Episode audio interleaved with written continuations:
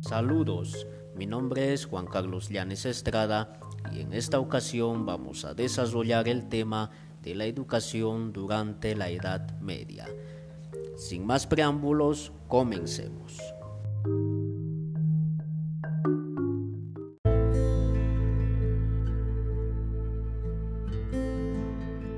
Para el entendimiento de la educación medieval es necesario establecer que durante toda la Edad Media la Iglesia Católica fue la institución más poderosa que manejaba varios aspectos de la sociedad.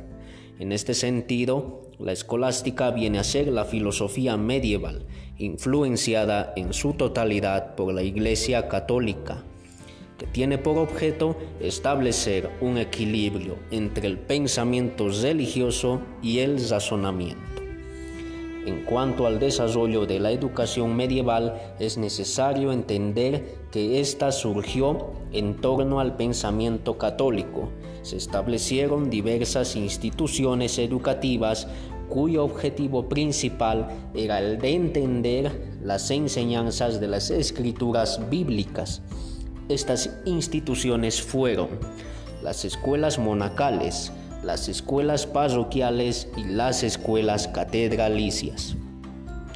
Como pudimos ver anteriormente, solo los miembros de la iglesia accedían a estas escuelas, mientras que el resto de la población era casi analfabeta.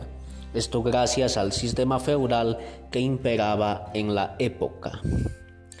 En cuanto a la educación de la nobleza, se estableció lo que se denominó educación caballeresca, que básicamente era una fusión entre principios religiosos y militares.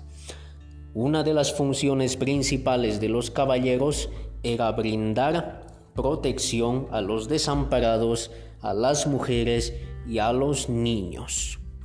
La universidad fue una institución que se formó a partir de las escuelas catedralicias. Este centro ya tenía cierta organización liberal. Como método de enseñanza se establecieron tres puntos importantes, los cuales son las lecciones, las repeticiones y las disputas. Se trataban distintos temas desde políticos hasta religiosos. Como contenidos generales de la educación medieval se tenían las siete artes liberales, que se dividían en dos grupos. Por un lado teníamos al trivium, que lo conformaba la gramática, la retórica y la dialéctica, mientras que por el otro se tenía al quadrivium, que lo conformaban la geometría, la aritmética, la astronomía y la música. A la par de las universidades se establecieron las escuelas comunales, que básicamente eran centros de enseñanza de distintos rubros, como ser la herrería y carpintería, los cuales generalmente estaban a cargo de algún representante gremial. A manera de conclusión podemos señalar que la educación medieval se constituye como un tema importante dentro del estudio histórico educativo, ya que sienta los precedentes de lo que será la educación moderna que persiste actualmente.